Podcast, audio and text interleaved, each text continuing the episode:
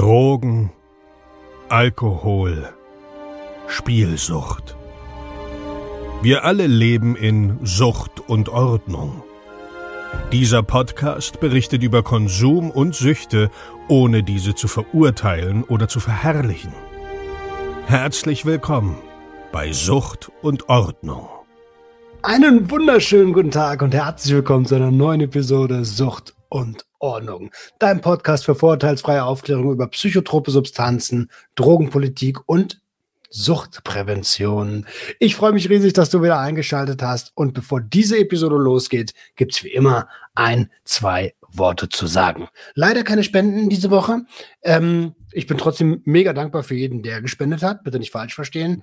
Deswegen kann ich hier nicht viel zu sagen. Und trotzdem möchte ich mich bedanken, denn mega viele von euch haben an meinen Geburtstag gedacht.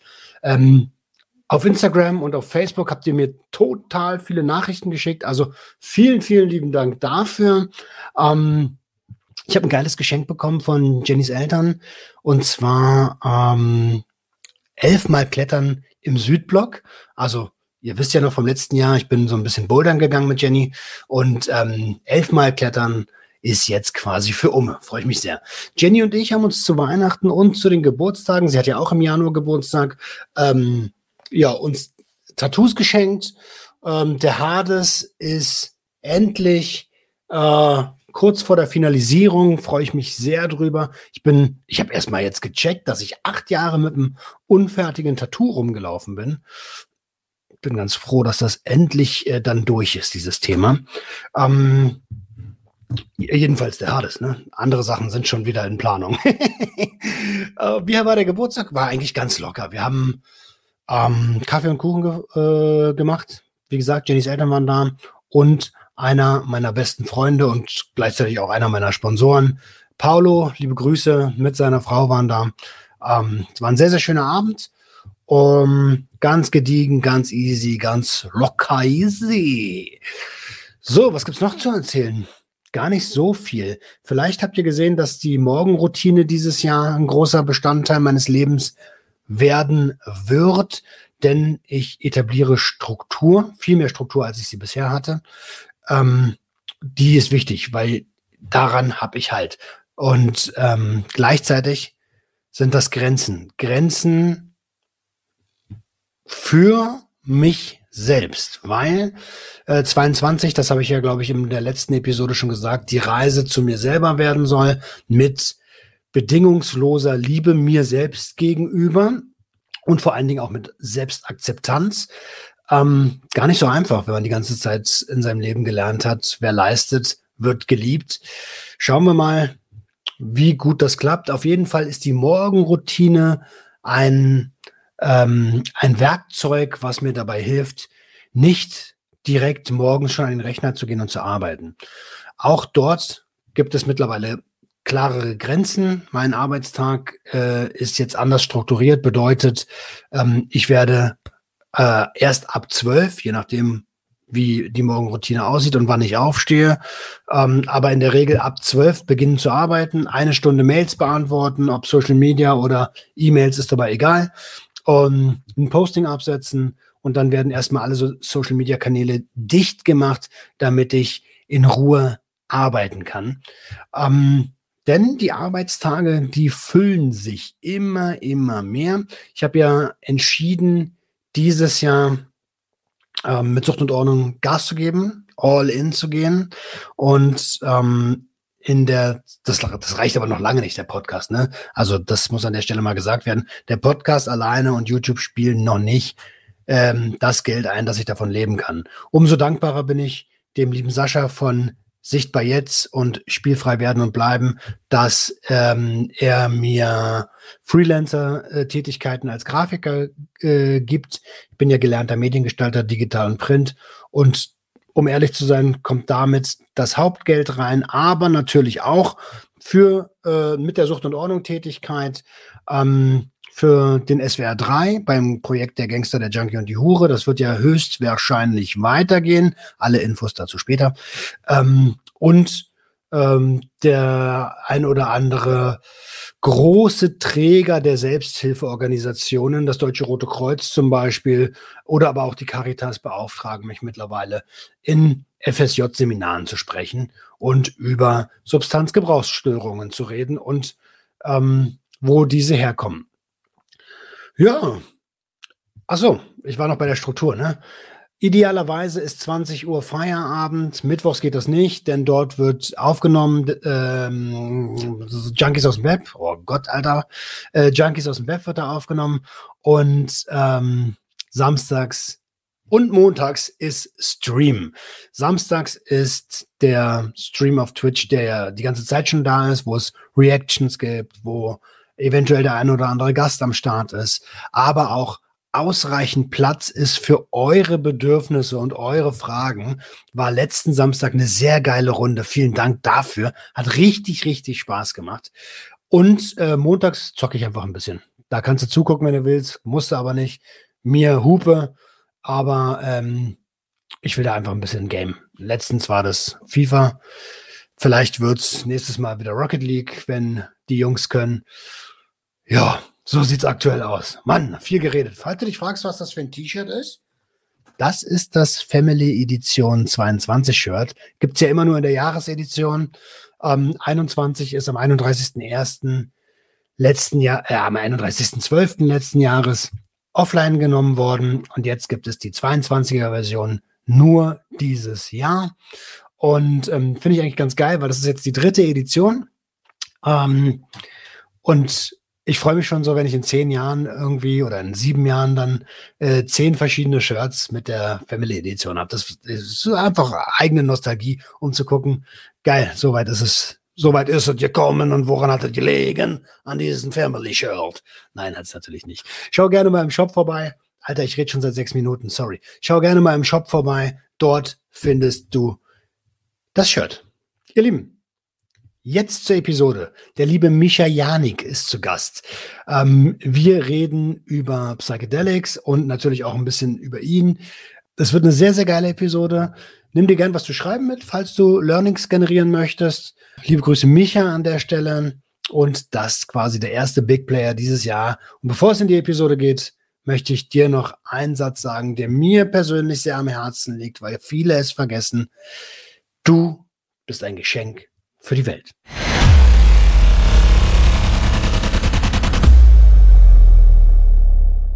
Ich habe einen ganz besonderen Gast am Start und zwar den Micha Janik. Einen wunderschönen. Hi. Hi Roman, schön, dass ich hier sein darf. Äh, vielen lieben Dank, dass du zugesagt hast. Ich freue mich riesig. Ähm, natürlich bist du auf meinem Schirm schon viel, viel länger als ich auf deinem Schirm. Denn ähm, ich habe in der, boah, wann habe ich das erste Mal dich wahrgenommen? Ich glaube, das muss äh, im, im Fitnessbereich mit Patrick Reiser zusammen gewesen sein. Oh, das ist wow. schon locker zehn Jahre her, ne? Ja, sieben, acht Jahre, ja, tatsächlich. ja, krass. Ähm, also wenn ich mir die Videos von damals anschaue und dich heute wahrnehme, dann, äh, also ist ja auch logisch, dass Menschen sich entwickeln, aber das ist so eine, eine krasse 180-Grad-Drehung, ne? Also mehr sogar, würde ich sagen. ähm, früher warst du so richtig Bam, zack, Ching, Bong. Und jetzt machst du so einen sehr gefestigten Eindruck, bist, ähm, wie sage ich denn das, eher im Hier und Jetzt als, als damals. Ist das der, der richtige, die richtige Wahrnehmung? Ja, das ist äh, eine gute Frage, weil am Ende des Tages ja immer nur ein Schnipsel der Realität bei dir ankommt, von dem, was wirklich bei mir abgeht. Das heißt, man könnte jetzt auch sagen, ich habe einfach mir ausgewählt, andere Inhalte meines Alltags zu zeigen. Das ist so, wie man es auch sagen könnte. Aber ich würde auch sagen, dass ich mich im Vergleich zu 2015, 14 auf jeden Fall mehr nach innen gewendet habe was ich persönlich nicht mal so wahrnehme wie du jetzt wahrscheinlich, ist die Tatsache, dass ich nicht mehr so hyper bin, weil je nach Situation, äh, vor allem in Kombination mit Menschen, bin ich immer noch sehr aufgedreht. Ähm, also ich bin, ich lasse mich auch sehr gerne ähm, mitreißen von Menschen, aber ich bin auch sehr gerne eine, eine Person, die Enthusiasmus in den Raum bringt und Leute auch überzeugt und in Gespräche reingeht. Das heißt, das habe ich auf jeden Fall nicht verloren.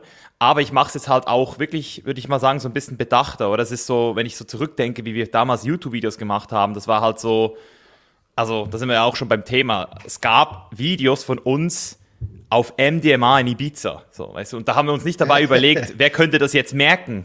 So, wir haben es einfach online gestellt und logischerweise haben das dann äh, viele unserer Zuschauer nicht so cool gefunden als wir da das erste Mal, ähm, wirklich auch das erste Mal in meinem Leben so, auf einer Substanz waren. Ähm, und heute weiß ich einfach auch viel mehr, was meine ähm, Präsenz online auch für ein, ja, für, wie weit das gehen kann. Ne? Hm. Ja, genau. Und, und ich habe auch schon, trotzdem habe ich aber vor zwei Jahren das Thema Vorbild abgelegt. Also Vorbild, das ist ein Wort, wie du zum Beispiel gesagt hast, du magst das Wort Sucht nicht. So mag ich das Wort Vorbild nicht, weil was heißt Vorbild? Das heißt, ich stelle dir jetzt gerade ein Bild vor und das ist statisch, das entwickelt sich nicht. Und das bin ich nicht. Ich bin kein Vorbild. Ich habe Ecken und Kanten, ich habe Schatten, ich habe Sachen, äh, auf die bin ich nicht mal stolz, weißt du? So. Und ja. ich, ich zeige lieber all meine, all meine Teile und, und gebe den Menschen damit auch mehr Chance, die Weiterentwicklung von mir holistisch zu sehen. Also nicht nur in einem Bereich so, der ist jetzt irgendwie eben ruhiger oder spiritueller geworden, sondern nein, schau mal, das hat er durchlebt. Diese, äh, diese Rückschläge hat er in Kauf genommen. Deswegen, ja, dokumentiere ich jetzt schon seit fast acht Jahren mein Leben auf YouTube, Instagram und ja, deswegen das, bist du auch irgendwie hier. Ja, ja, auf jeden Fall. Also ich bin durch, ich bin, ähm, ich bin ich glaube, ich habe dazu, äh, dazu tendiert, dich zu kontaktieren, als ich damals das Gespräch mit Jascha hatte, Jascha Renner. Mhm. Ähm, und bei ihm warst du ja auch schon im Podcast. Ihr habt dort äh, über genau das Gleiche gesprochen, was wir heute auch vorhaben, nämlich psychedelische Erfahrungen. Und, ähm, und vorher kannte ich dich halt nur aus der, aus der ja, Fitness-Bubble. Ne?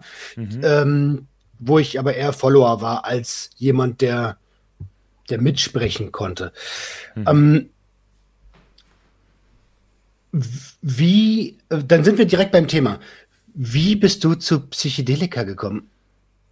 Hm. Also es gibt zwei, gibt's zwei Stories. Also die erste Story, die Origin Story, ist durch äh, Neugier als damals würde ich sagen 17-jähriger Junge, der plötzlich auf Azarius gelandet ist und dort zum ersten Mal LSA-Samen, Hawaiian Babywood ah. Rose, äh, und Salvia Divinorum bestellt hat. So, das waren, also meine ersten zwei Trips waren Salvia Divinorum Konzentrat in einer Bon geraucht. Nicht gewusst, was ich mit dem Trip jetzt wirklich ähm, anfangen soll. Also glücklicherweise, nachdem was ich jetzt alles weiß über die Substanz, ich habe sie auch seither nie wieder konsumiert, aber nachdem ich jetzt weiß, was die Substanz alles macht mit dir, bin ich, glaube ich, sehr gut noch davon gekommen. Aber ich habe damals halt in meinem Alter vor allem nicht gewusst, was ich jetzt mit dieser Erfahrung anfangen soll.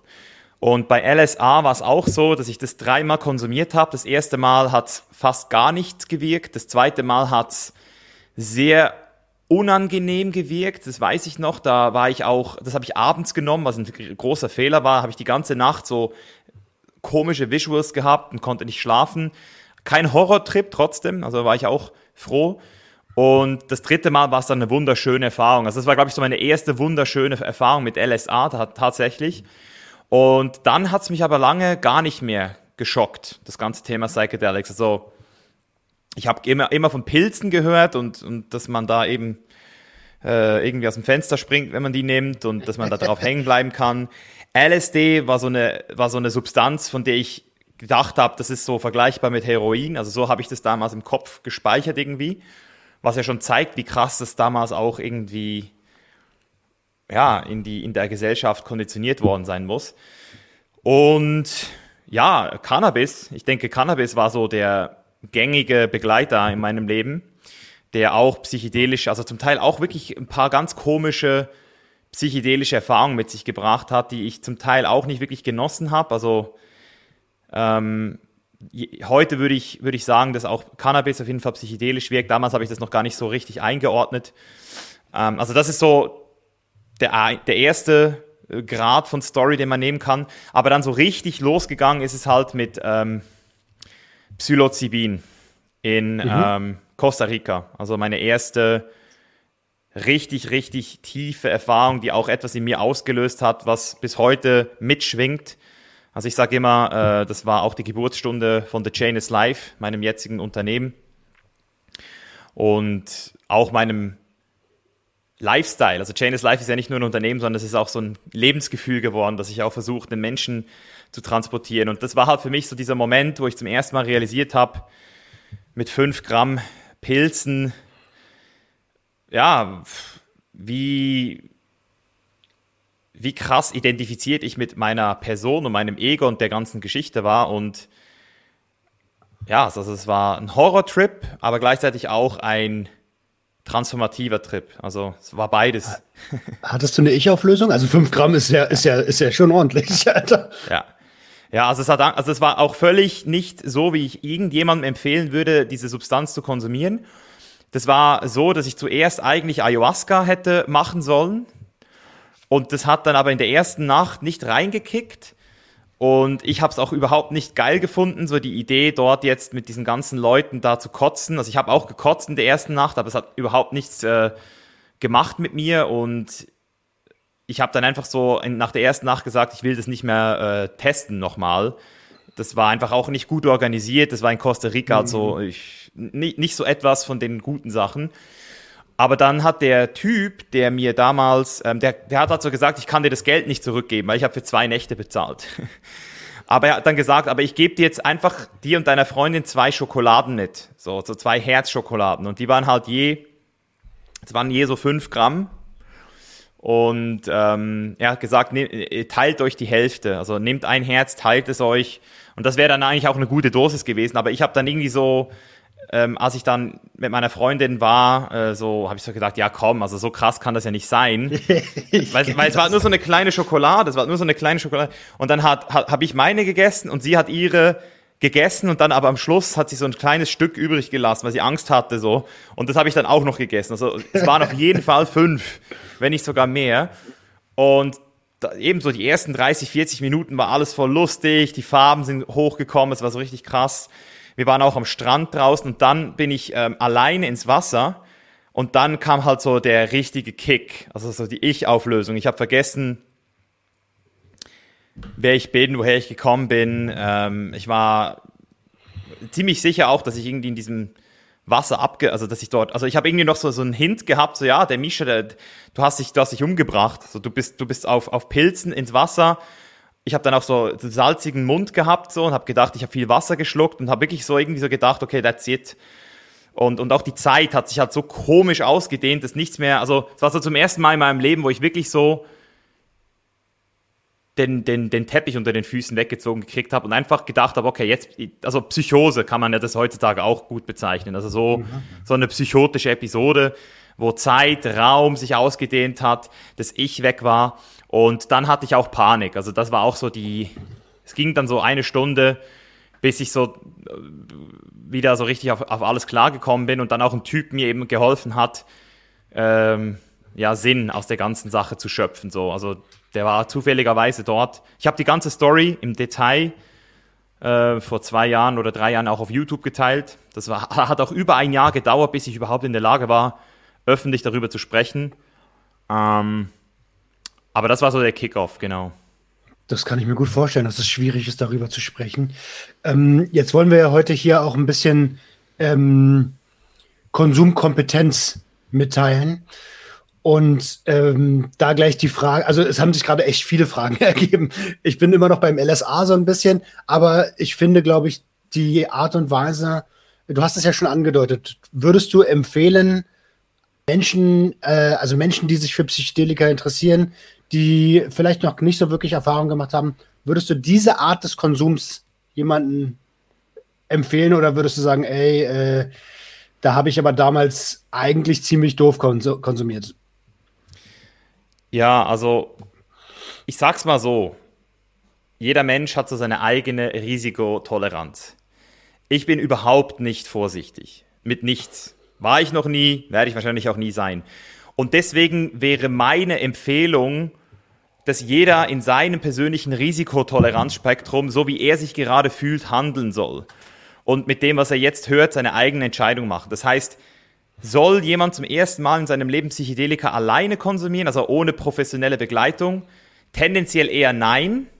Ich sag's mal, hätte ich die Erfahrung nicht gerade unter der brütenden Sonne in Costa Rica am Strand gemacht, sondern vielleicht in einem bisschen saferen Space. Ah, übrigens, jetzt kommt es mir gerade in den Sinn, ich hatte ja vorher sogar eine, eine Mescalin-Erfahrung, ein paar Tage vorher, die wundervoll war.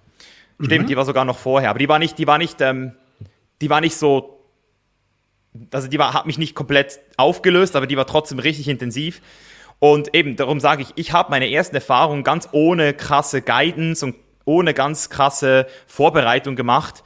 Ähm, aber ich, ich, ich kann halt sagen, dass jetzt, wo ich den Kontrast habe zwischen Safe Space, introspektivem Setting, zum Teil eben auch wirklich so, dass du nicht mal in der Natur bist, also dass du auch so dieses, dieses, das ist ja auch so etwas so, ja, am besten das erste Mal in der Natur. Also wenn du das Maximum aus einer psychedelischen Erfahrung holen willst, dann hast du die Augen zu, liegst irgendwo in einem safen Raum und hast jemand, der auf jeden Fall für dich da ist, damit du komplett loslassen kannst. Also ich hatte schon mit drei Gramm Psilocybin Ayahuasca-ähnliche Erfahrungen, nur weil ich eben dieses introspektive Setting gewählt habe. Und deswegen sage ich mal, wenn du ganz am Anfang bist und die Intention sein soll, einfach mal in dich zu schauen, so, so ist es ja und das geht's ja, dann im besten Fall, wenn du, wenn du, wenn du wirklich nicht gerade das Gefühl hast, ja, irgendwie, da spricht was dagegen, dann mach auf jeden Fall safe. Mach safe, am besten mit jemandem, der, dem du vertraust, äh, weil du einfach mehr von der Sache hast. Ähm, und starte nicht gerade mit 5 Gramm vielleicht. Also yeah. für mich war es gut. Ich, ich bereue nichts. Ich bereue keine einzige, ich bereue eigentlich fast nichts, was, was Konsum betrifft. Es, es gibt selten Sachen, die ich wirklich sage, boah, das war jetzt unnötig. Ähm, es hat ja. ja, auch alles seine Zeit. Ne? Also, ähm, also jeder Konsum hat ja auch, erfüllt ja auch einen Zweck zu der jeweiligen Zeit im eigenen Leben. Deswegen ähm, ist es, so doof es auch sein mag, eigentlich nie unnötig. Aber aus, ähm, aus Erfahrung kann man natürlich lernen. Weil ich bei der Schokolade die ganze Zeit so gelacht habe. Ne? Ich habe natürlich auch mit Psilocybin äh, Schokolade Erfahrungen und ich habe genau den gleichen Fehler in Anführungsstrichen gemacht. Ähm, der Typ, der mir die damals verkauft hat, hat gesagt, maximal zwei Finger breit, bitte. Und ich, die mhm. war auch so eine kleine Schokolade, die du so im Hotel auf dem Bett zu liegen hast. So. Ja, ähm, genau. Und ich dachte mir, was, was willst du mir erzählen, Junge? Zwei, zwei Finger breit. Ich habe schon so viel äh, Gramm Pilze gefressen, da kann deine eine Schokolade mich auch nicht flashen. Hat sie aber. ich habe das ganze Ding äh, genommen, auch ziemlich dumm, in, äh, im, im, mitten in Berlin, mitten in der Großstadt, ohne Ziel und bin dann in so einen Bus gestiegen, wo mich natürlich alle Leute angeguckt haben, als der, als der äh, Film dann losging.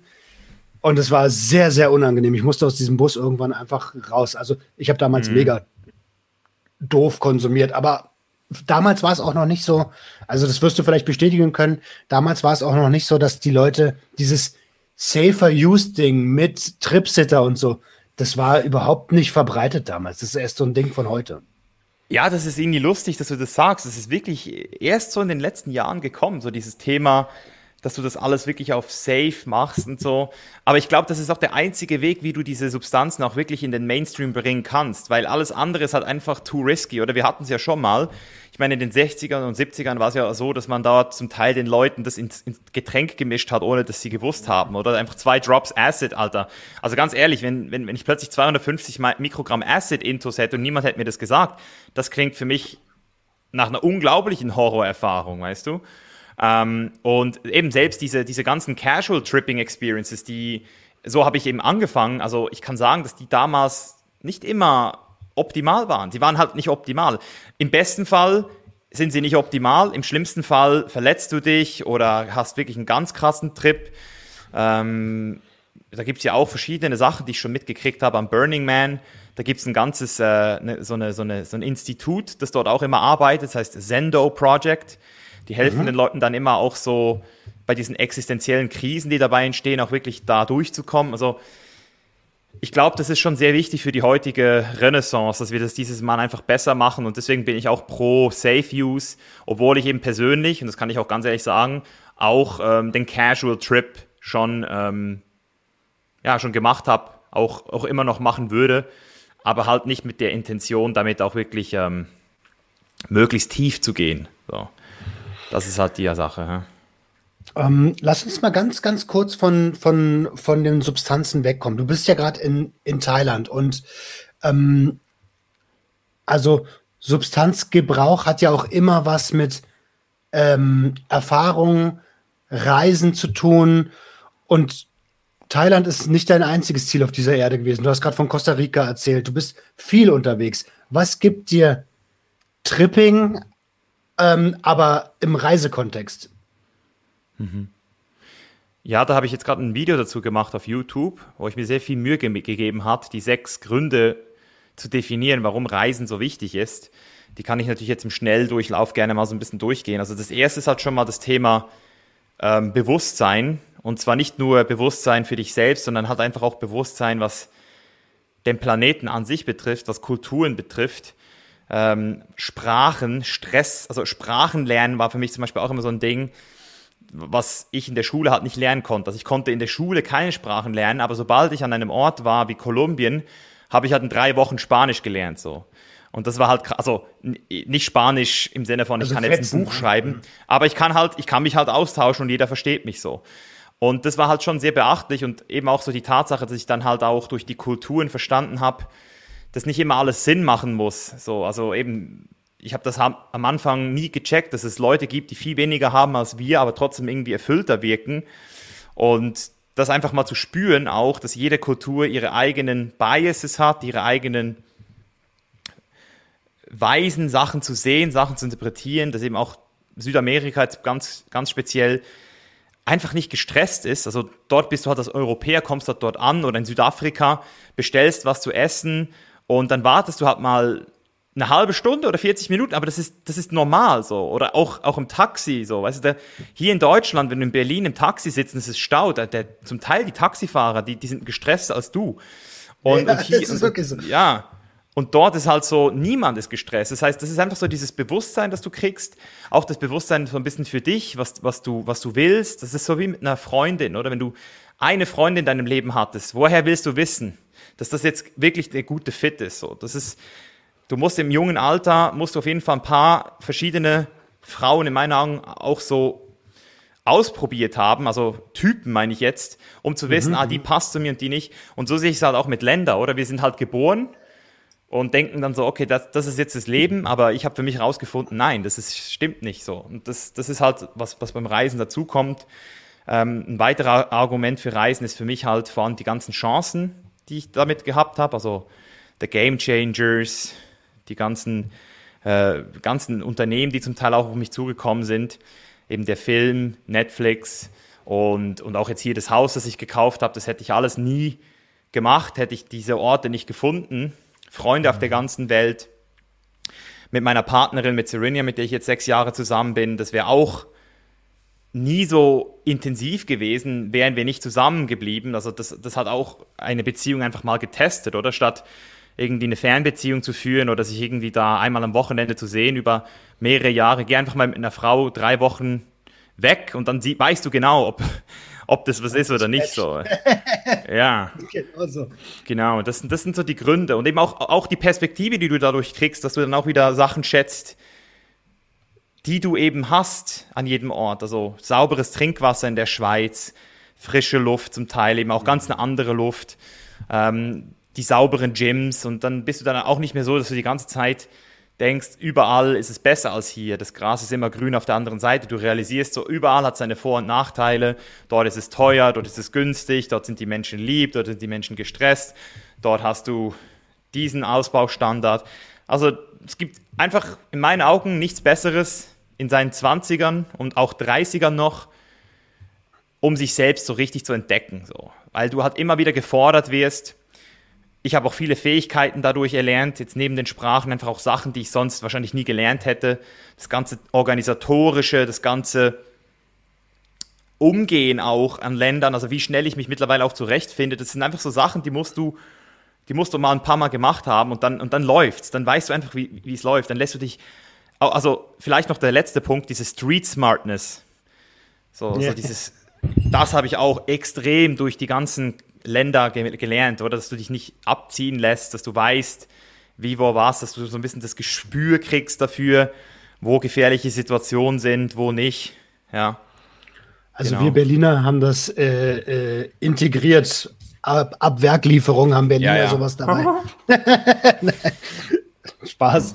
Ähm, okay, also ich kann das äh, Video nur empfehlen. Ich habe mal reingeguckt. Allein der erste Zoom mit der Drohne ist schon mega. Ähm, wirklich, wirklich cool. Ich verlinke das unten in der Videobeschreibung und Geil. in den Show Notes. Ähm, und selbstverständlich auch dein äh, Chainless, äh, deine Webseite, Chainless Live. Den Podcast kann ich auch nur empfehlen. Habt ihr mal quer gehört. Geile Gäste am Start. Und ähm, und diese, diese Reise hat ja auch was mit Selbstfürsorge zu tun. Ähm, genauso wie äh, Psychedelika-Konsum ja auch was mit ich will was über mich erfahren zu tun hat. Ähm, was, was betreibst du für Selbstfürsorgemaßnahmen in deinem Alltag? Also neben dem Reisen. Mhm. Also für mich hat Selbstfürsorge verschiedene Komponenten. Jetzt mal, um es mal so ganz basic zu betrachten, rede ich immer von Geld, Gesundheit und Glück. So, das sind für mich so drei Sachen, die äh, sehr wichtig sind, dass die alle in Balance zueinander stehen. Das heißt, wenn der Fokus nur auf Geld liegt, dann irgendwann leidet das Glück und die Gesundheit.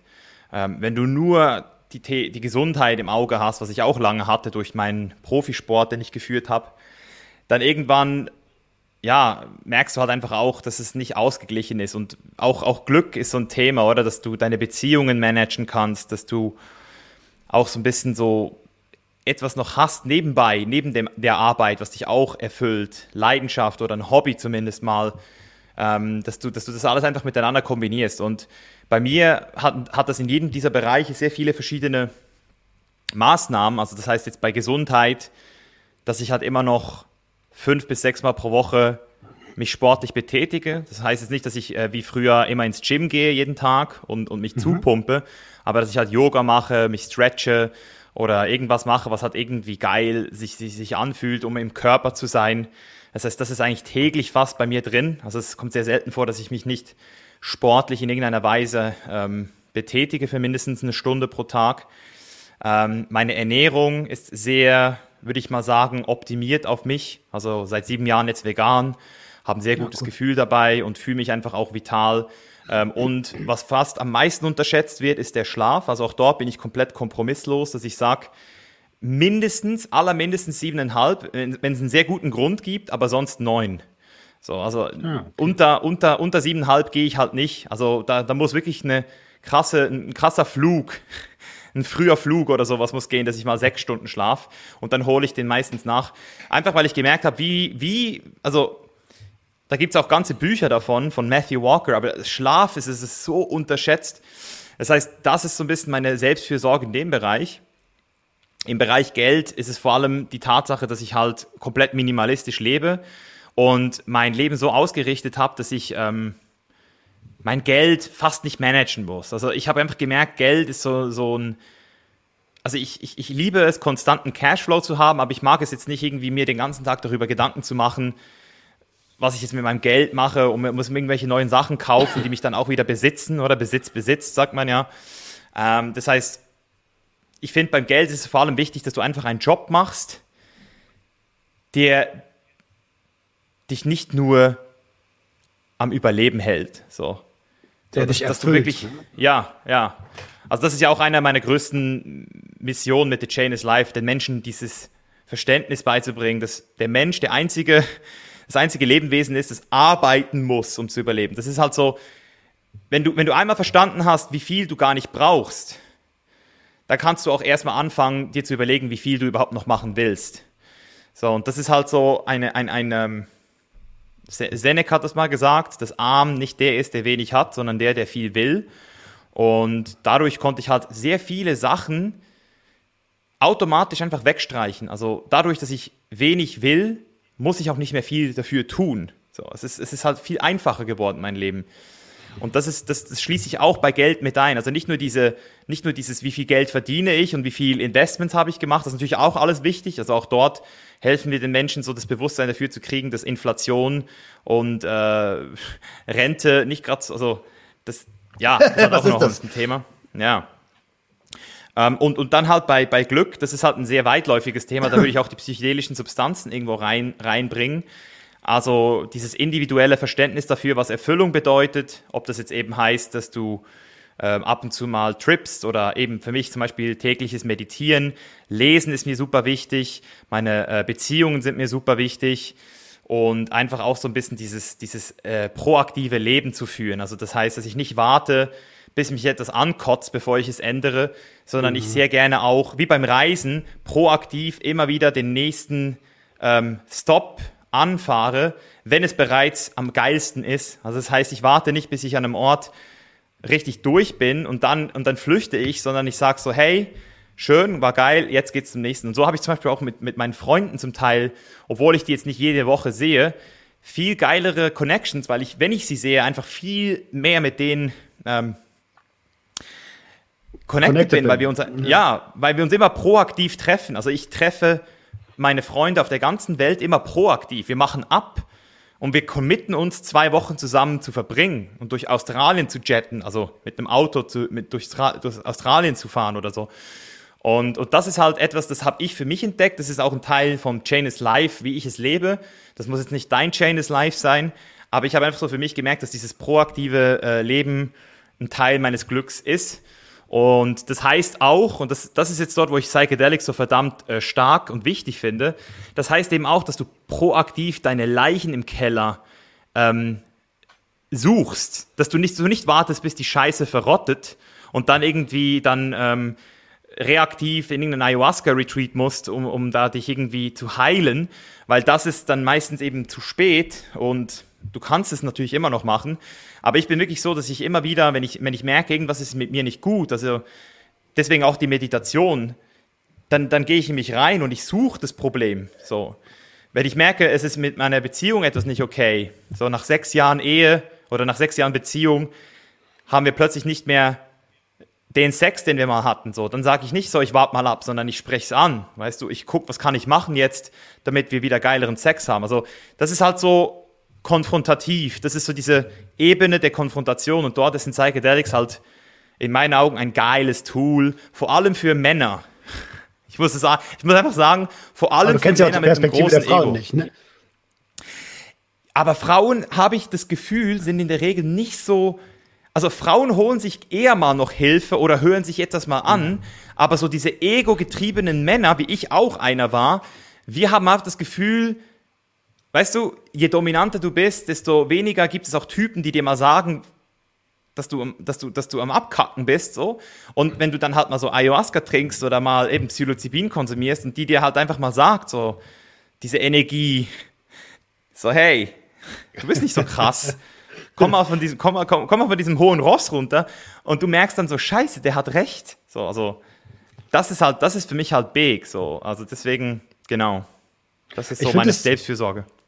Ich will, äh, also vielen lieben Dank fürs Teilen. Echt ähm, bereichernd. Auch viele, viele interessante Punkte dabei. Ähm, ich, boah, ich hoffe, ich kriege das jetzt äh, zusammen, weil ein Punkt hat mich besonders berührt und zwar hast du gerade, ich glaube, ich, glaub, ich habe es verloren. Ah, es ging um, um äh, zu dir selbst finden und zu merken auch, reinfühlen in dich selber.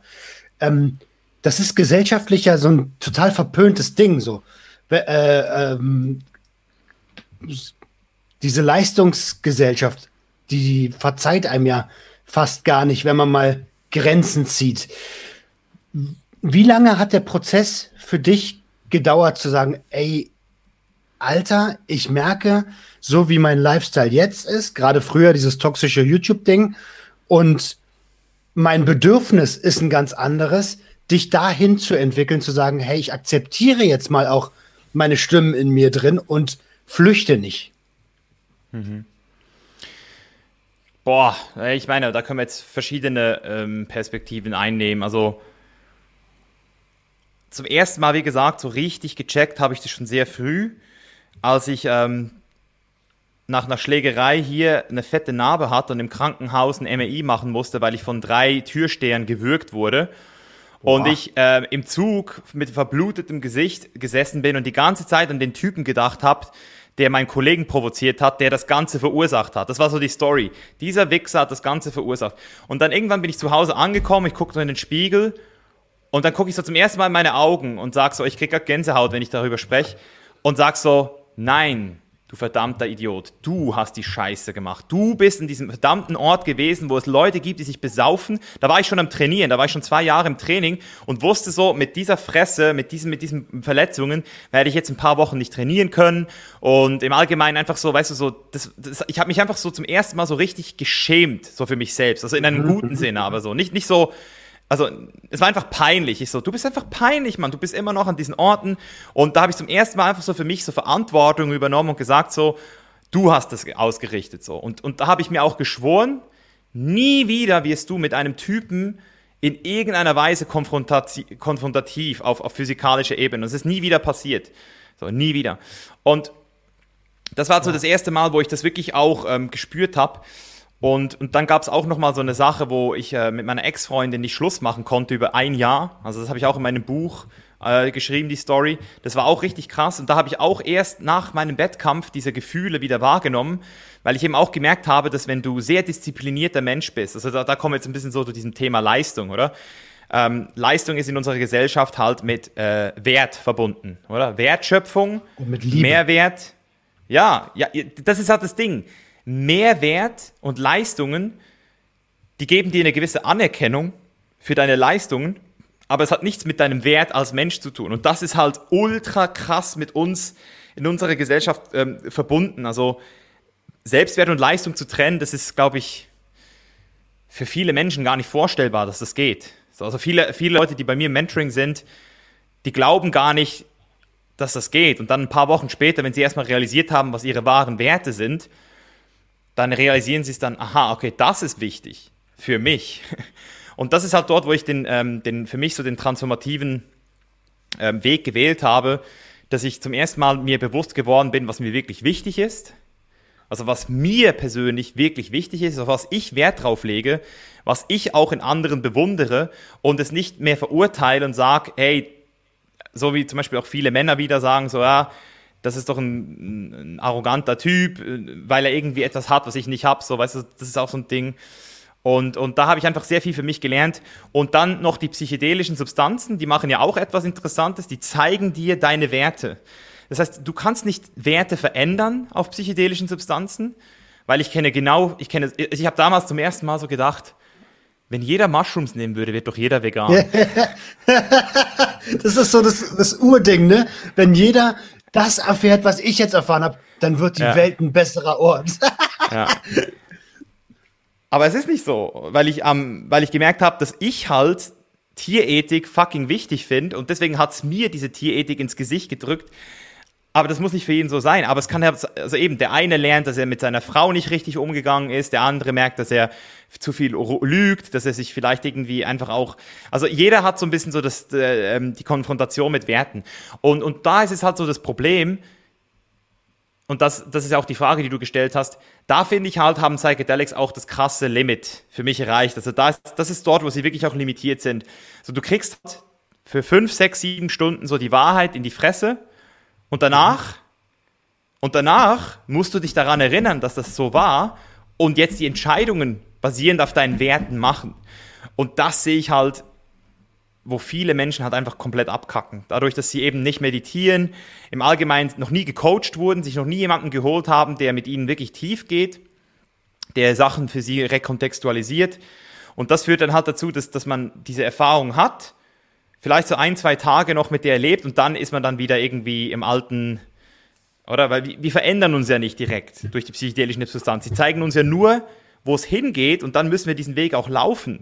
Ja, Ähm, und, und da habe ich für, ja genau, und, und dort habe ich für mich halt wirklich so dieses Thema Meditation und Bodyscanning für mich entdeckt, also dass ich einfach auch gemerkt habe, so was, was, was machen meine Gefühle mit mir. Ähm, einer meiner größten, ich würde mal sagen, so der größte Feind, den ich hatte, war eben so diese The dieses Thema Leistung und Selbstwert, dass ich an schlechten Tagen, an denen ich nicht das erreicht habe, was ich mir vorgenommen habe, ähm, einfach nicht zufrieden mit mir war. Das war ein ganz krasses ähm, Biest. Ähm, und auch das Thema mit Trauer umzugehen. Trauer finde ich auch sehr interessant, so, ähm, weil Trauer ist bei mir so der, die einzige Emotion, bei der ich nicht wirklich was machen kann bisher. Also ich habe noch nie was gefunden, was meiner Trauer wirklich hilft. So, ich habe lange Cannabis konsumiert, wenn ich traurig war. Und Cannabis, ja, okay, Cannabis macht es in dem Moment vielleicht ein bisschen einfacher, aber es, es, es, es unterdrückt die Sache. So. Bei Angst kann ich mit Leuten darüber sprechen. So, Angst kann ich irgendwie, ähm, komme ich gut rein, wenn ich mit Menschen über meine Ängste spreche. Oder mit einem, mit einem Coach oder so, der mich da einfach auch ein bisschen so spiegelt. Äh, bei Wut komme ich auch gut klar, indem ich sie einfach rauslasse. So, indem ich einfach die Explosivität auch, auch habe. Ähm, das, das war nicht so schwer, aber, aber, aber mit Trauer habe ich lange gestruggelt. Und mittlerweile ist Trauer bei mir so, dass ich sie einfach nur wahrnehmen kann. So. Und dann, und dann okay. hilft es mir sehr. Ja. Ähm,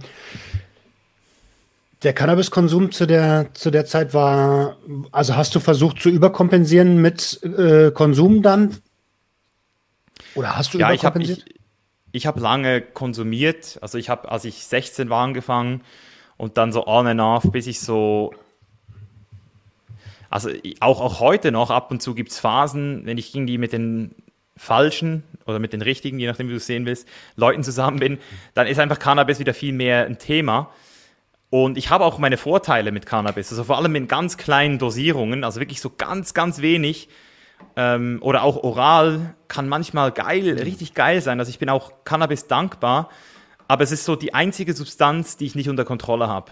Lustigerweise so. Also es ist die ähm, einzige Substanz, die ich, die ich, die, wo ich einfach impulsiv werde. Ah, okay. Mhm. Also weißt du, so im Sinne von Kaffee zum Beispiel, das war auch lange mein Problem, dass ich immer noch einen zweiten Kaffee gebraucht habe. So andere trinken ja fünf oder sechs, deswegen jeder weiß, wie sich das anfühlt.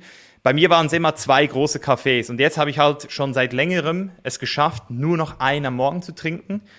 Das heißt, es ist meine einzige Abhängigkeit ist Kaffee, Koffein. Das ist die einzige Droge, die ich täglich konsumiere fast. Boah, danke, dass du das so sagst. In der Wahrnehmung vieler Leute ist ja, du bist doch nur Kaffee. Aber natürlich ist Kaffee eine Droge. Entschuldige, dass ich dich unterbrochen habe. Ja, das, ist, das muss man so sagen. Also es ist eine sehr hochpotente Droge die auch dazu geführt hat, dass wir heute alle hier sind. Also ohne Kaffee wären wir wahrscheinlich auch nicht so weit gekommen als, als Spezies. Also als ich glaube wirklich, dass es so ist. Ich glaube das wirklich, dass es so ist. Ich glaube wirklich, Kaffee hat, hat uns mindestens um mindestens um 5 bis 10 Prozent geboostet in, in, in der Art, wie wir heute sind. Also das ist, da gibt es auch geile Bücher dazu von, von Michael Pollan, wo er das auch erklärt.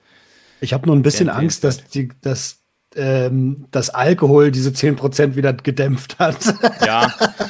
Also, also, Alkohol ist sowieso, das ist für mich, ich trinke seit zwölf, seit, seit 10, seit 2011 trinke ich, also seit 10 Jahren trinke ich keinen Alkohol mehr. Mega. Ja. Es ist auch eine Scheißdroge. Also das ist die eine, also neben Nikotin, diese beiden Drogen, die beiden legalen Drogen in Deutschland sind die dümmsten Drogen, die es gibt. Also ja, für, für mich persönlich. Ja, also was Nikotin so krass macht, ist, dass sie super abhängig, äh, sehr, sehr hohes, also noch höheres Abhängigkeitspotenzial als Koffein hat. Aber Nikotin alleine ohne den Tabak ist, glaube ich, nicht mal so schädlich, habe ich gehört. Also ich, ich habe gehört, das Schlimme ist das Rauchen. Aber ich, ich kenne auch Leute, die, die konsumieren Ko Nikotin in Form von Kaugummis. Ähnlich mhm. wie ich jetzt zum Beispiel einen Kaffee trinke, holen sich die dann den Kick durch Nikotin. Und ich habe mal gehört, dass, also ich glaube, ein Kollege von mir ist sogar fest davon überzeugt, dass ein Arzt, dass Koffein für den Körper schädlicher als Nikotin sei. Ob das, das stimmt, weiß ich nicht. Mag sein. Also selbst, äh, ähm, äh, also selbst Morphium oder reine Opiate sind ja eigentlich nicht wirklich schädlich für den, für den Körper. Ja. Macht halt mega abhängig, ne? aber, ähm, ja. aber eigentlich nicht schädlich. Äh, das, das, das kann sein mit dem Nikotin, wenn du es in Reinform nimmst, weiß ich gar nicht so genau. Allerdings weiß ich, dass, und da sind wir wieder bei dem Psychedelika, dass Kaffee ein deutlich höheres Abhängigkeitspotenzial hat als nahezu alle Psychedelika. Klar, auf jeden Fall. Ja. Ähm, okay, jetzt, äh, jetzt weiß ich gar nicht mehr, wie wir da hingekommen sind. Cannabis. Also Canna wir haben über Cannabis gesprochen. Also eben heute Ach, über, über Cannabis. Ne? Eben, also Ko Koffein ist die einzige Substanz, äh, von der ich abhängig bin, sage ich jetzt mal. Mhm. Und Cannabis ist die Subst einzige Substanz, die ich ähm, nicht kontrollieren kann, wenn sie mit mir ist. Das heißt, wenn ich sie nicht habe, aus dem Auge, aus dem Sinn. Wenn sie hier ist, ich konsumiere sie und zwar jeden Abend. Das ist halt so, ja, okay. also nicht jeden Abend, aber fast jeden Abend. Also und das ist halt so, das ist meinem ADHS geschuldet, glaube ich, auch so ein bisschen. Also ich habe irgendwie so diese, diese, ähm, das sind irgendwelche Neurotransmitter, die einfach bei mir so voll durch die Decke gehen, dass ich einfach das Gefühl habe, boah, ich muss es jetzt wieder haben, so, es ist völlig crazy. Ja. Aber es ist doch gut, dass du das weißt und, und dementsprechend handeln kannst. Ne? Also ja. das ist ja immer der, wenn, wenn man weiß, was man für Herausforderungen hat, dann kann man ja dementsprechend handeln. Man kann. ja, man muss nicht. Ähm, weißt du, ich weiß nicht, wie das bei dir ist, Roman, aber das ist ja der Grund, warum ich auch mit Psychedelics arbeite. Ich habe einen Teil in mir, nenne es Ego, aber ich nenne es einfach so ein Teil, der ist, das, das ist der Lobbyist, der Anwalt, nenne ich den. Mhm. Der, der kann mich überzeugen, alles redet der schön. Also ich kann am, das ist so wie die Leute, die sagen, hey, ich werde nie wieder saufen und dann saufen sie wieder. Bei mir ist es aber wirklich so, ich sage am Morgen so, hey, jetzt habe ich irgendwie äh, die Nacht nicht gut gepennt wegen dem Gras, scheiß auf das Gras. Und dann am Abend, so um 18.30 Uhr, wenn die Sonne untergegangen ist und ich merke, ich bin so ein bisschen verspannt, ah komm, jetzt wieder so ein bisschen Weed, so ist doch eigentlich gar nicht so schlimm. Also we weißt du, so voll krass. Also das ist richtig crazy. Also in der ja. Therapie würde man das wahrscheinlich als Suchtgedächtnis bezeichnen, aber der Anteil, den du gerade angesprochen hast, den kenne ich gut. Das ist bei mir, ich nenne den den Manager oder den, den eigentlich ist es ein Diktator, um ganz ehrlich zu sein, der, äh, der mich immer antreibt, antreibt, antreibt. Und ich will jetzt nicht die Schuld auf diesen Anteil schieben, weil es hat auch ganz viel mit Bedürfnissen und Liebe und ähm, Grundbedürfnissen zu tun, dass ich, ich habe ja 16 Jahre lang Kokain konsumiert. Ziemlich, ziemlich Krass. dumm. Und ähm, ich glaube, das ist der diese, diese Angst, nicht genug zu sein. Das war für mich der, also das ist das Trauma, warum ich eine Substanzgebrauchsstörung entwickelt habe. Ja. ja, das ist also, also das ist ja auch der Grund, warum Leute nicht meditieren, weil sie Angst haben, dass der Moment an sich so noch nicht genug ist. So, also das, das ist, da fehlt noch was. Da fehlt, also, oder das ist auch, ich bin nicht genug. So, so, solange du dich ablenken musst, ist Existenz ja. und Präsenz gerade noch nicht genug. das ist crazy. Ja. Es ist ver verrückt und deswegen habe ich vorhin nach dem, nach dem, nach der Dauer der Entwicklung, was ja auch eine blöde Frage ist eigentlich, weil das, die Entwicklung schreitet immer voran. Aber ähm, wann du von diesem ähm, von diesem Gedanken, oh Gott, Leistungsgesellschaft toxisch, ich muss leisten, zu dem Misha, der heute sagt, hey, Moment mal, ich höre mal in mich rein, wie lange der Prozess gedauert hat. Aha. Also ich habe 2009 habe ich mit Bodybuilding gestartet und das war so das Ticket aus der Versager ähm, äh, Versageruniform. So. Also das war wirklich dort, bis, bis, bis Bodybuilding habe ich nicht geglaubt, dass harte Arbeit auch Ergebnisse bringt. Ich habe nicht gewusst, was Disziplin ist. Ich habe nicht gewusst, wie Willenskraft funktioniert. Und durch Bodybuilding habe ich ein unglaubliches Mindset entwickelt, was dann eben auch dazu geführt hat, dass dort Leistung mit diesem Selbstwert verbunden wurde. Also geiler Körper, ähm, mein Wissen ist besser geworden. Ich habe ich hab, ich hab auch alle, alle meine beruflichen Ziele wurden besser. Ich, ich habe plötzlich äh, Verkäufe, im, im, Verkauf wurde ich plötzlich besser, dadurch, dass ich äh, irgendwie einfach selbstsicherer aufgetreten bin. Das heißt, es war so eine riesen Aufwärtsspirale. Da habe ich auch einen TED-Talk darüber gemacht, vor sechs Jahren oder so. Da hat mittlerweile irgendwie drei Millionen Klicks, habe ich gerade gesehen, vor ein paar Tagen. Richtig crazy. Und ja, weil ich einfach dort so, ich habe mein sozusagen mein, mein so, so ein Liebesbeweis so für Natural Bodybuilding. Ich so, hey Leute, man, ohne Natural Bodybuilding, ich weiß nicht, wo ich heute wäre. Und das hat dann gedauert, bis 2017. Also 2017, als ich dann so,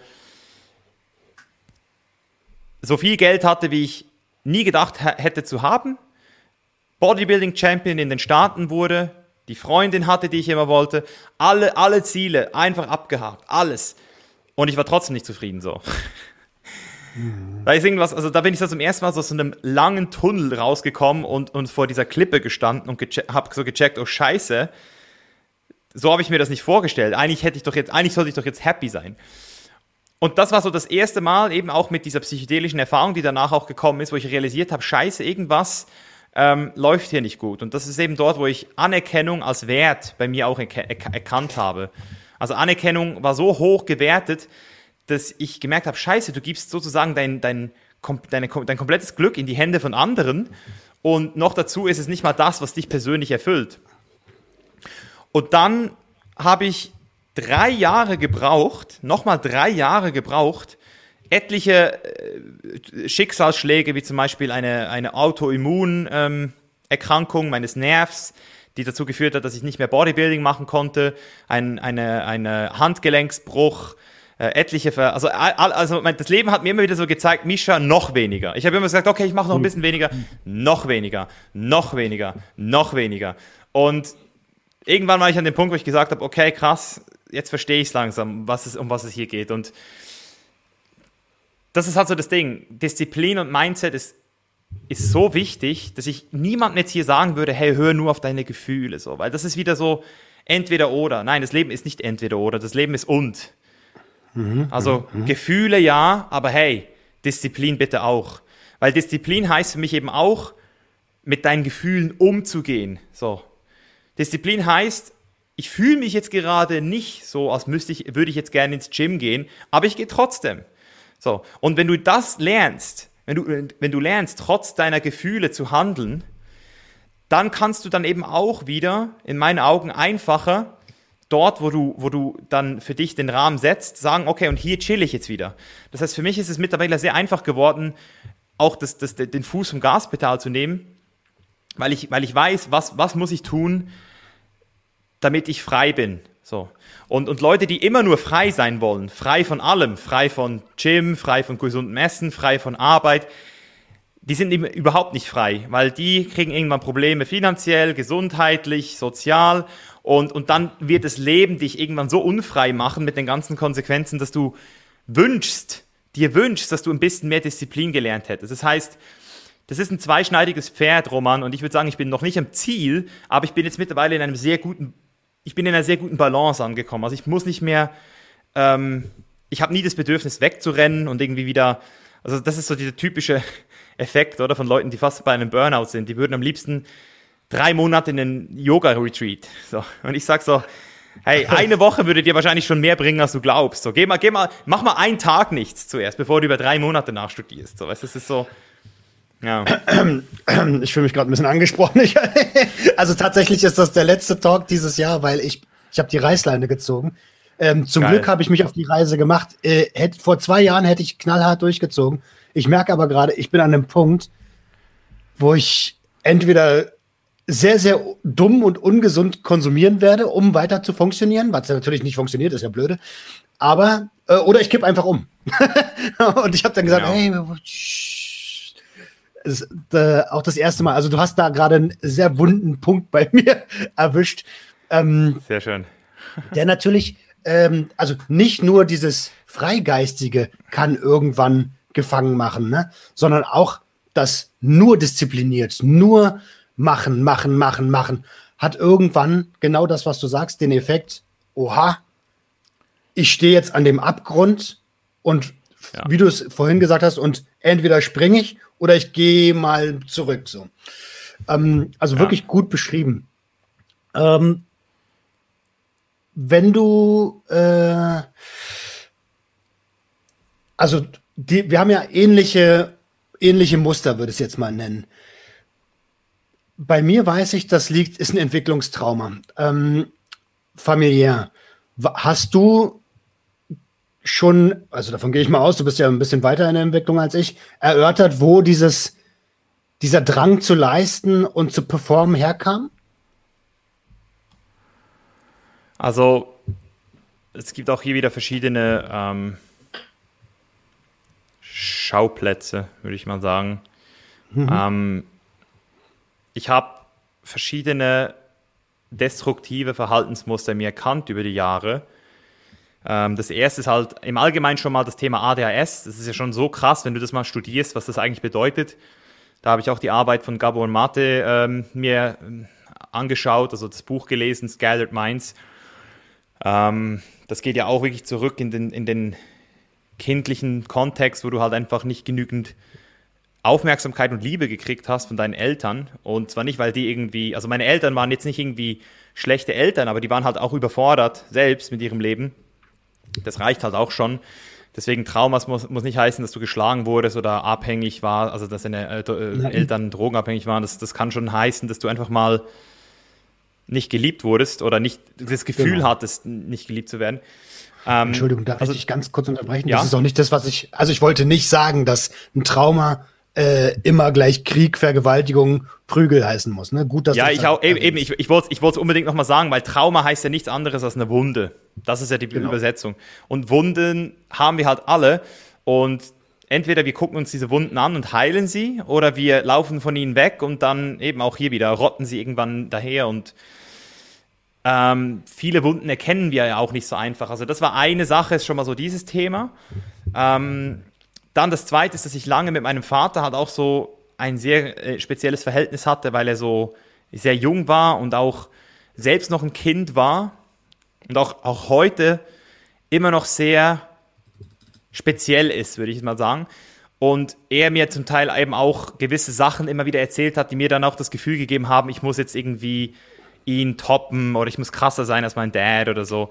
Ähm, das habe ich zum Glück schon sehr früh erkannt und dann auch mit 19, 20 war das, glaube ich, ähm, da habe ich auch die Story in meinem Buch geschrieben. Das, das habe ich dann auch aufgegeben, so.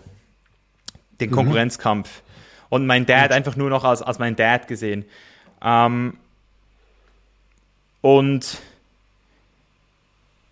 jetzt das Thema Abuse, also Substance Abuse. Das, ich, ich, glaube, das, also ich glaube, es hat wirklich was mit diesem, mit, diesem, mit diesem ADHS zu tun und mit diesen unterdrückten, zum Teil auch ähm, Teilen in dir oder jetzt in mir. Also ich habe ich hab lange, ähm, ich, ich, ich habe so eine chronische Unzufriedenheit in mir entdeckt.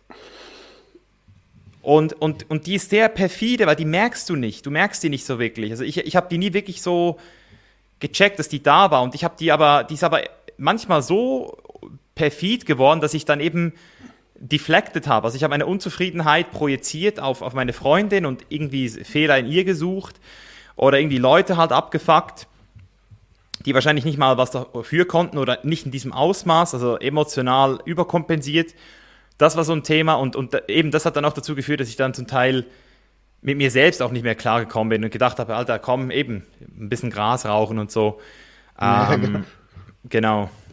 Und, und mittlerweile, ja, und mittlerweile ist so die, die größte Lektion, die ich gelernt habe für, für mich, einfach viel ehrlicher zu mir und zu allen anderen zu sein. Also nicht nur so dieses, ich sag dir jetzt, wie es ist, sondern ich sag dir, wie ich mich gerade fühle und was wirklich gerade in mir abgeht, so dass du einfach weißt, wo ich gerade stehe. Also ich übernehme Verantwortung für meine Gefühlswelt.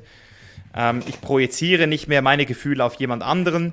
Ich, ich mache kein Stonewalling mehr, indem ich mich irgendwie so ein bisschen so, weißt du, so, das ist ja auch so typische Masche, so als der, der hinzustellen, der ist einfach immer, der immer stoisch ist, der nie ein Problem hat, so dem es immer gut geht.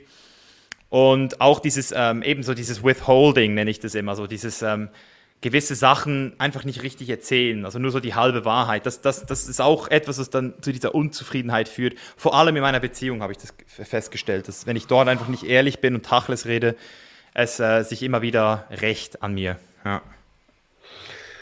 Ähm, die, das habe ich auch, also als ich äh, als ich vor zwei Jahren meiner Freundin nach, nach sieben Jahren Beziehung äh, von meinem Kokainproblem erzählt habe und das erste Mal so richtig ehrlich war ähm, und natürlich mega Angst hatte, dass die Beziehung jetzt einfach vorbei ist, weil sie das Ding war, was mich ausgeglichen hat. Ich wusste aber nicht, wie, ähm, wie, weil die Störung war ja schon da. Ich wusste nicht, wie ich davon wegkomme, aber ich wusste, dass sie mir gut tut. Ähm, mhm. Und in dem Moment, wo ich da das erste Mal so richtig komplett ehrlich mit, also emotional ehrlich war, Alter, da ist mir so ein Ballast von den Schultern gefallen. Mhm. Ähm, tonnenweise. Und seitdem ist die Beziehung, äh, also da, das kann ich nur unterstreichen, was du sagst, und jedem als Tipp mitgeben, sei einfach bedingungslos ehrlich in der Beziehung. Das, das lohnt sich. Es lohnt sich auf alle Fälle. Ja, und das ist eben nicht so einfach, wie es manchmal, also es ist das Schwerste für mich überhaupt, weil, weil da kommen ja auch wieder diese emotionalen Hürden wie Schuld und Scham dazu, oder? Wir haben halt einfach gewisse Sachen gelernt. Nicht, also, du wurdest bestraft, wenn du ehrlich warst. Meistens. Das ja, heißt, du hast einfach in, in, ja, ist einfach scheiße, Mann. Ist einfach nicht so einfach. Also wie, das Einfachste für mich ist immer, wenn ich das Gefühl habe, jeder ist eigentlich wieder, also ich, ich gucke mittlerweile mich und jeden eigentlich wie ein kleines Kind an. So, wir sind alles kleine Kinder immer noch, die aber irgendwo jetzt auch Verantwortung übernehmen. So, das ist der einzige Unterschied. So, mit einem, als erwachsene Person übernimmst du Verantwortung, als Kind noch nicht. Aber wir sind eigentlich alles kleine Kinder, die einfach immer noch geliebt werden wollen, immer noch ähm, sich einfach auch versuchen, irgendwie so hinzustellen, dass, dass sie eben auch ihre beste Seite zeigen. Es ist sau schwer. Es ist sau schwer, wenn du nicht gerade ein Psychopath bist. Ähm, einfach mal so authentisch zu sein und, und auch zu den Sachen zu stehen, die du eben bisher immer versteckt hast. So. Es ist einfach authentisch zu sein, wenn dich die Leute mögen für den, wer du bist, aber es, jeder hat so diese mhm. ein, zwei, drei Sachen, wo er denkt, boah, nein, das würde ich niemals mit jemandem teilen. Das, ja, das ist stimmt. viel zu, viel zu intim. Äh, äh, meistens sind das äh, ja, intime Sachen, wie du schon sagst. Ähm, das ist aber lustig, dass du das sagst, weil ich habe mir das innere Kind aufgeschrieben. Das Konzept des inneren Kindes wird dir ja sicherlich vertraut sein, wenn du Klar. die Menschen als kleine Kinder siehst. Ähm, Finde ich spannend. Ich sehe es sehr, sehr ähnlich. Ähm, nur, dass ich, also das innere Kind als imaginäres Kind betrachte. Und du machst es genau andersrum. Du siehst erstmal alle als Kinder und der Erwachsene hat dann halt einfach Verantwortung on top, oder? Ich weiß nicht, äh, es ist halt schwer, das zu entschlüssen, wie ich es wirklich mache. Aber es ist halt so dieser Default, wenn ich reflektiere, dann versuche ich halt immer zuerst das kleine verletzte Kind mir vorzustellen. Das, damit kriege ich schon mal so ein bisschen Mitgefühl für, für die Situation, für mich oder eben auch für jemand anderes. Ähm, genauso wie ich zum Beispiel Menschen auch gerne als Tiere sehe.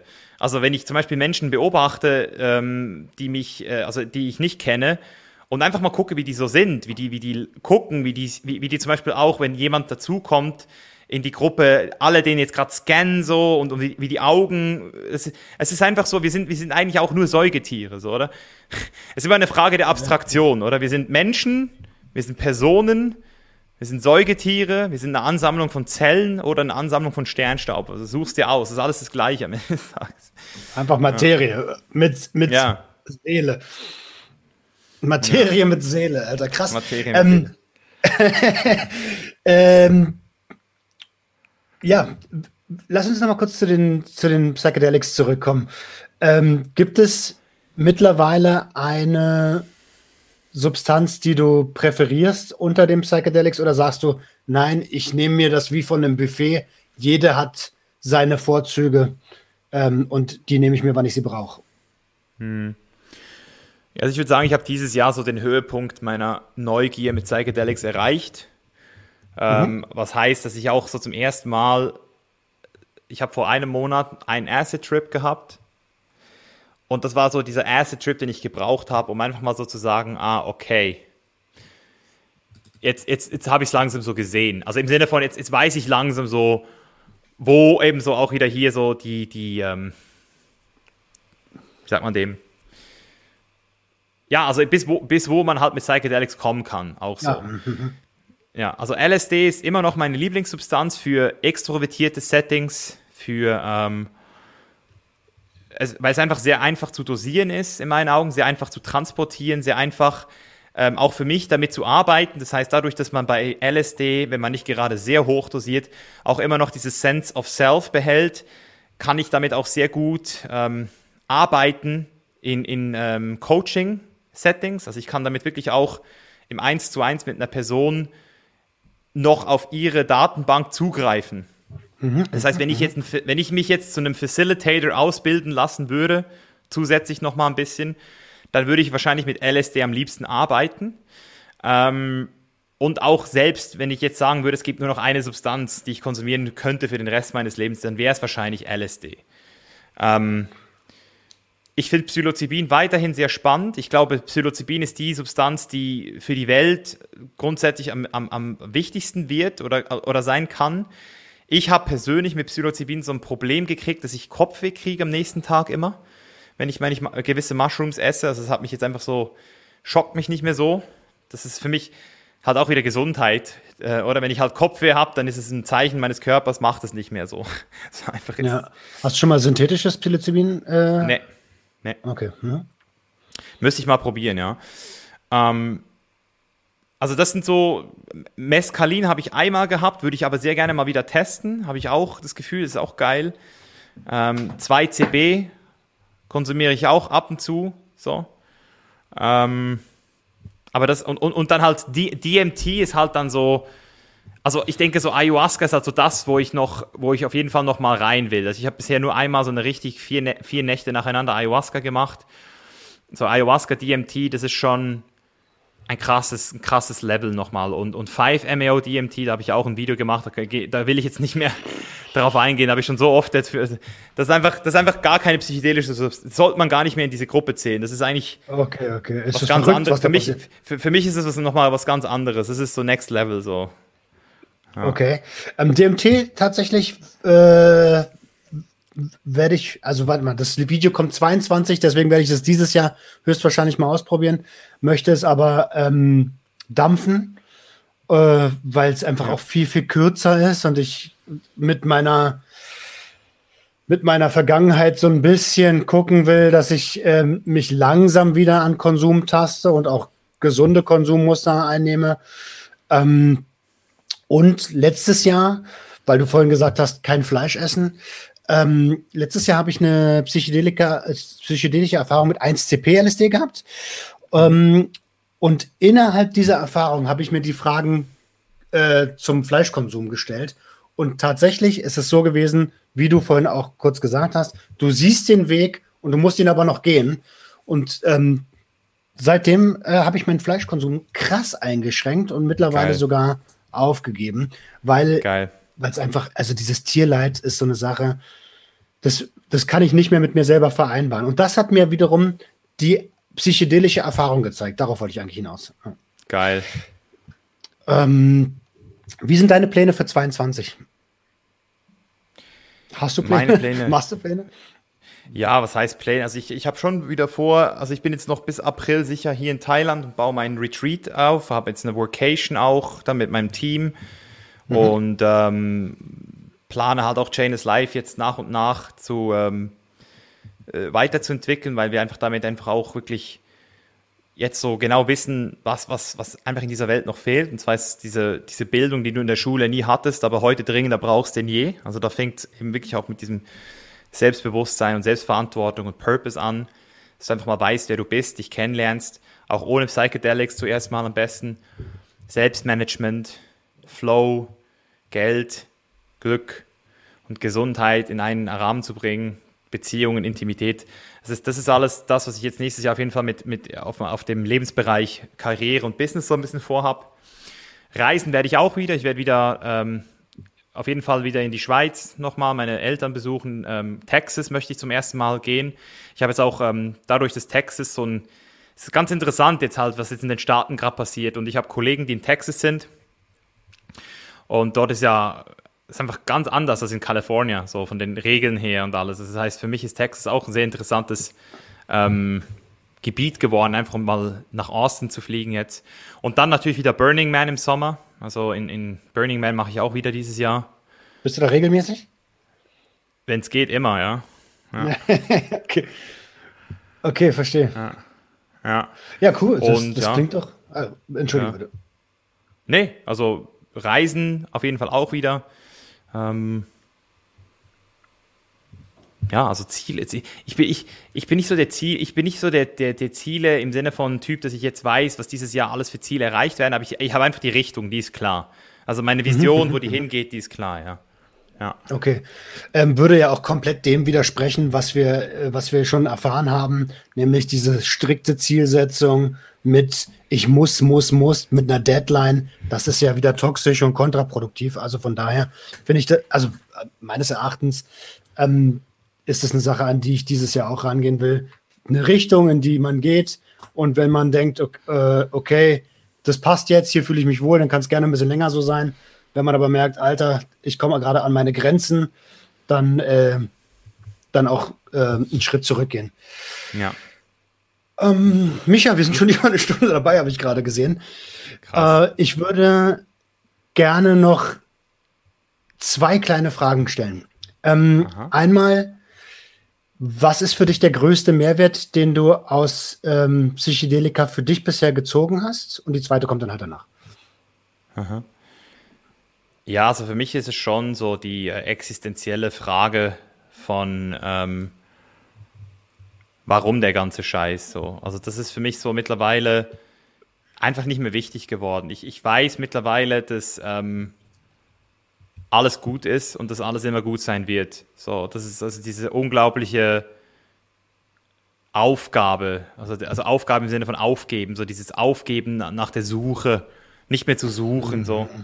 Das, das ist wirklich sehr stark gekommen jetzt und, und das fühlt sich richtig gut an, es fühlt sich richtig an nicht mehr zu suchen, nicht mehr zu studieren und diesen freien Fall, in dem wir uns alle befinden, mehr oder weniger, einfach auch hinzunehmen und zu sagen, okay, let's dance.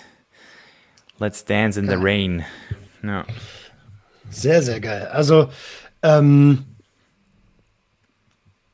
danke dafür. Und dann habe ich gerne noch, äh, also welchen Tipp möchtest du denn der Sucht und Ordnung Community bestehend aus allen möglichen Leuten, Interessenten, Angehörigen, Fachpersonal aus dem, ähm, aus dem Therapiebereich, aber auch Konsumenten. Welchen Tipp möchtest du aus, aus deiner mittlerweile langjährigen und auch vielen Erfahrungen in, in deinem Lifestyle mitgeben? Welchen, äh, was, also was würdest du sagen, ist der, der, der größte Mehrwert, den du in ein, zwei Sätzen raushauen kannst für, als, mhm. als Tipp? Oh Gott, Alter, ich stotter hart. ja, ich, also ich finde es ich einfach wichtig, dass, dass jeder für sich immer wieder sich die Frage beantworten kann, wofür möchte ich meine Lebensenergie investieren? Also wo investiere ich, kanalisiere ich die hin? Weil das ist für mich Purpose, so dieses große Wort Bestimmung. So, das, die findest du nicht irgendwo, unter einem Stein und musst sie suchen, sondern die ist in dir und du kannst sie dir jederzeit selbst beantworten, diese Frage, indem du einfach zu dir kommst und sagst, da, dahin möchte ich gehen. Ob das jetzt eben wie jetzt gerade dieser Podcast ist, in die ich gerade meine Energie investiere, weil ich das Gefühl habe, dass Menschen sich das jetzt anhören können und, und dann vielleicht auch wieder inspiriert sind. Ähm, oder du, der mich gefragt hat, oder du hast ja auch einen Grund, warum du dieses Projekt hier machst. Das heißt, das ist für mich so wichtig, weil das hat auch automatisch Aus, den Ausweg zu, zu jeder Sucht, oder? Weil alle, alle diese Hürden, all die Süchte, so, die ich, die ich gehabt habe, in irgendeiner Weise, zum Teil auch so mental und emotional, konnte ich immer nur dann loslassen, als ich einen Grund hatte. Und dieser mhm. Grund soll immer, müsste in der Regel immer was sein, was größer ist als du. Das heißt, sich nicht nur die Frage zu stellen, was will ich alles in meinem Leben erreichen, was will ich, was will ich alles haben, so wie die typischen 0815-Coaches, die ja immer wieder sagen, sondern wofür möchte ich auch Scheiße fressen? So, wofür möchte ich auch leiden? Wo, wofür lohnt sich es auch einfach mal richtig ordentlich Gas zu geben und auch manchmal, ja, ein bisschen Schmerz in Kauf zu nehmen. Weil wenn du dir den Schmerz auswählst, dann ist es geil. So, wie ein Eisbad, wie eine Sauna. Das macht, das macht Spaß. Also ja. finde dein Warum, aber lass dein Warum nicht irgendeine Scheiße sein, sondern am besten gib, äh, biete Mehrwert für die Gesellschaft. Das sage ich immer ganz gern. Ähm, wenn du, wenn du dein Warum findest, was, was wirklich wertvoll, einen wertvollen Platz in dieser Welt einnimmt, dann ist es schon sehr, sehr geil. Das ist ja. Scheiße fressen halt, ne? Ja, aber, aber erst, wenn du dein Glas wirklich auch selbst füllen kannst. So. Weil wenn es voll ist, dein Glas, und, und du im Überfluss bist für dich selbst, dann ist es einfach zurückzugeben, weil alles, was, was zu viel ist, geht eh wieder raus. Aber, aber also, weil es gibt Leute, die geben sich sehr gerne diese, diese, genau wie du gesagt hast, diese Aufgabe, ich will, ich will Menschen helfen und dabei können sie sich selbst noch nicht helfen. Das heißt, es ist schon mhm. wichtig, dass man eben auch zuerst wirklich, wenn man jetzt zum Beispiel in der Sucht ist, sich zuerst wirklich auch mit sich selbst konfrontiert. Und das ist ja auch wieder Scheiße fressen, so. Sich die unangenehmen Absolut. Fragen zu stellen. Ja. Absolut. Ich bin jetzt seit zwei Jahren in der Therapie, also ein Jahr äh, Suchttherapie, jetzt in der Psychotherapie anschließend, weil ich meine Traumata aufarbeiten möchte. Geil. Das, das ist genau das, was du sagst. Alter, das ist Scheiße fressen, das ist Arbeiten, ja, das ist harte Arbeit an sich selbst. Ja, vielen lieben Dank dafür. Ähm, Und, und äh, den Prozess bist du ja auch durchgegangen. Du hast ja auch gesagt, ey, ich, ich, ich stelle mich meinen Gefühlen, ich will gucken, warum reagiere ich in, in welchen Situationen, wie ich halt reagiere und äh, lerne daraus. Und am Ende ist das alles, was wir machen können. Genau so ist es. Mein Lieber, ich, ich habe zu danken. Ich wünsche dir von Herzen nur das Beste. Vielen, vielen lieben Dank, dass du die Einladung angenommen hast. Und ähm, ja, ich wünsche dir ein ganz, ganz tolles, einen ganz, ganz tollen Jahreswechsel und äh, ein schönes Jahr 2022 mit vielen emotionalen Highlights. Danke, das wünsche ich dir und der ganzen Zuh Zuhörerschaft auch. Merry Christmas and a Happy New Year. mein Lieber, liebe Grüße nach Thailand. Ciao, ciao. Ciao. Das war Sucht und Ordnung. Schaltet auch beim nächsten Mal wieder ein. Wenn ihr Anmerkungen habt oder selbst zu Gast sein wollt, um mit uns über euren Konsum zu sprechen, schreibt uns gerne jederzeit. Und wenn es euch gefallen hat, folgt uns auf Facebook und Instagram. Bis bald bei Sucht und Ordnung.